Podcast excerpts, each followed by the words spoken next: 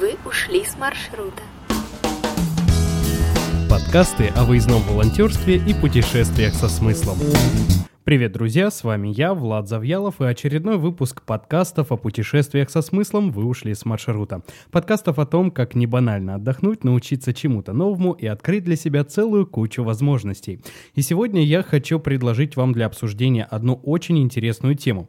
И звучит она как путешествие со смыслом по всему миру. Действительно, друзья, существует множество программ, позволяющих людям оказаться в другой стране, познакомиться с ее обычаями и нравами и заодно сделать сделать что-то полезное, как-то помочь местным сообществам в решении их проблем. И одна из таких организаций, представляющих подобные возможности, это Организация Объединенных Наций и программа «Добровольцы ООН». Волонтер ООН – это звучит круто, но за крутым названием скрывается огромный труд множества людей. Людей, в задачи которых входит поддержка и налаживание контактов в сообществах самых разных стран, а также предоставление возможностей для обучения и самовыражения молодежи и женщин в тех регионах, где это необходимо необходимо. И сегодня мы поговорим с координатором программы «Добровольцы ООН в России» Аленой Назаровой. Алена, здравствуйте.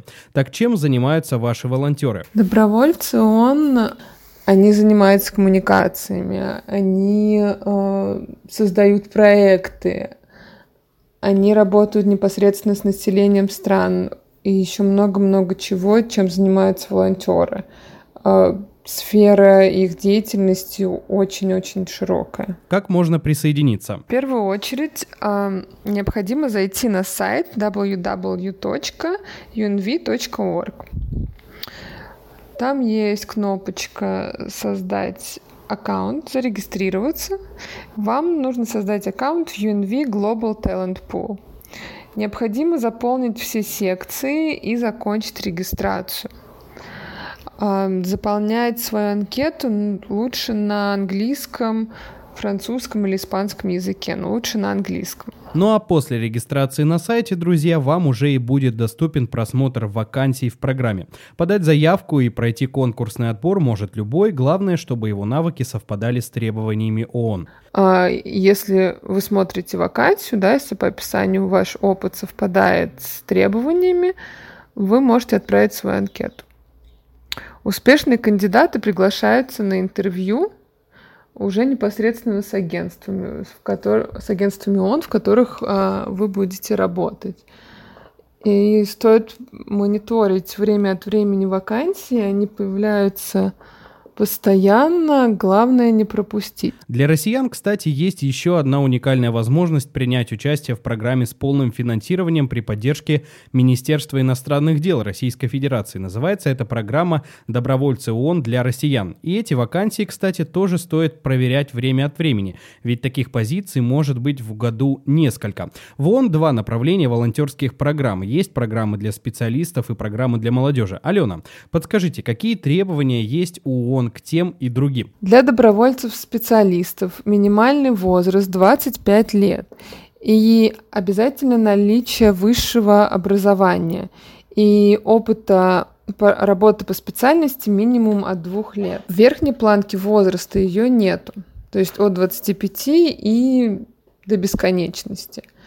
Обязательно, так как это структура ООН, это международная организация, знание английского, французского или испанского языков. Английский, как я уже говорила, английский требуется практически везде.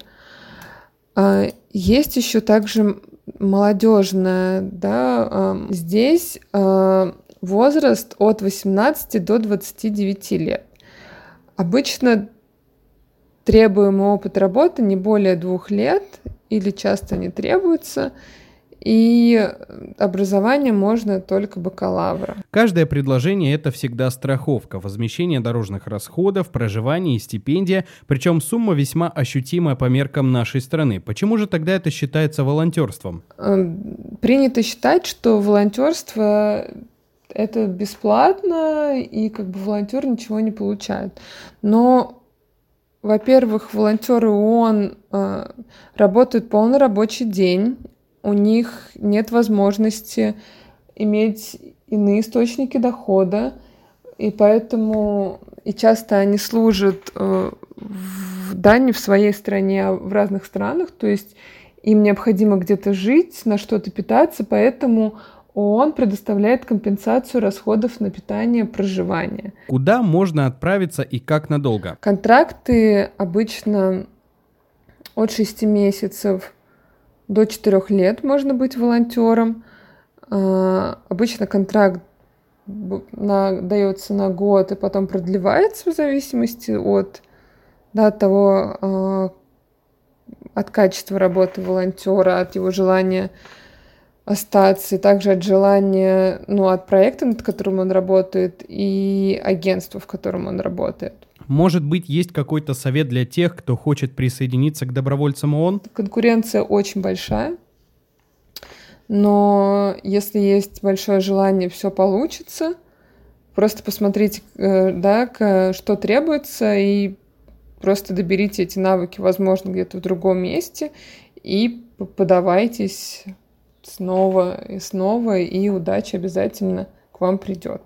Спасибо большое, Алена. К слову, совсем не обязательно планировать такую длительную поездку. Есть и другие программы, позволяющие повидать мир, но длиться они могут недели две, а то и месяц. А вопрос о том, как найти подобные предложения и можно ли повидать мир с гудсерфингом, мы задали его сооснователю Илье Попову. Илья, а можно ли отправиться в путешествие со смыслом за границу с помощью гудсерфинга? И что для этого нужно? На самом деле отправиться волонтером за рубеж очень легко. А, многим это кажется страшным, потому что это другая страна, но сейчас в 21 веке, когда у нас развиты электронные средства связи и прекрасно работают, э, как мне кажется, туристические линии и так далее, все уже моменты налажены, это несложно.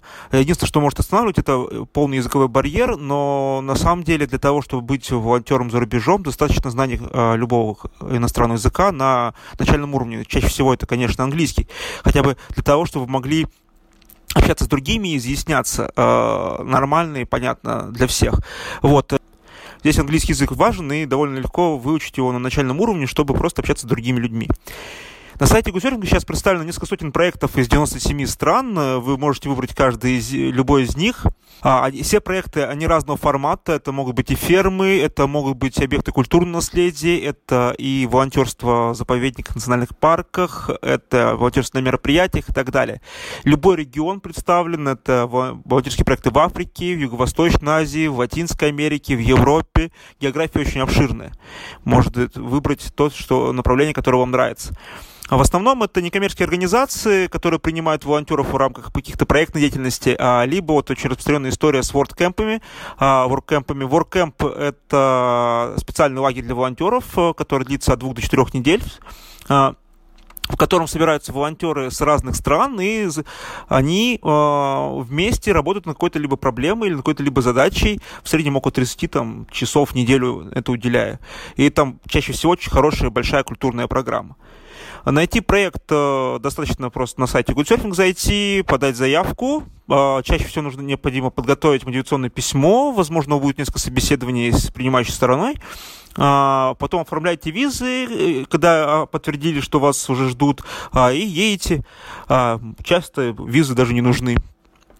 Иногда берут такие проекты взноса для, организатор, для, для организации подобных мероприятий.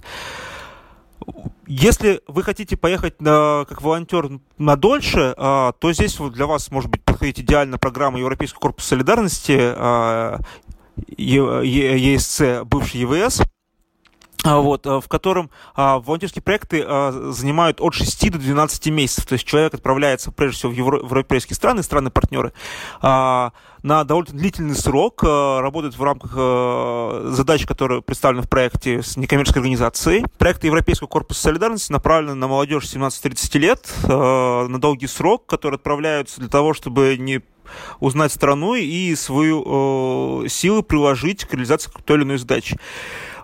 Сейчас э, проекты э, Европейского корпуса солидарности в этом году пока э, не принимает Европа, но в, даль... в дальнейшем все выглядит очень просто. Вы заходите на сайт про... программы, выбираете проект, который вам нравится, выбираете отправляющую организацию в России, которая отправляет.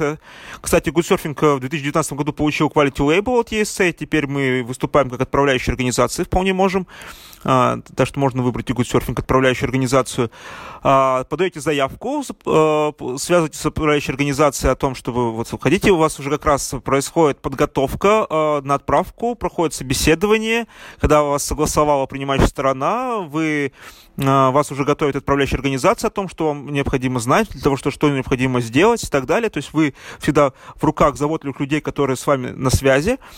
То есть самая большая ценность для граждан России в этих проектах э, в том, что все оплачивается. Оплачивается и проезд, и проживание, и питание, само собой, и а, расходы на визу, и выдаются определенные небольшие суммы на карманные расходы. Участницей подобной программы в Испании стала наша следующая гостья, Анастасия Беглова. Настя, привет, расскажи, что это был за проект? Три года назад я принимала участие в проекте в Испании. Проект назывался «Элиоса» – «Among the Steppe Lagoons» – «Среди степных лагун». Он подразумевал помощь птицам – Целью проекта является улучшение условий жизни птиц на территории лагун. Они, кстати, часть природного наследия ЮНЕСКО.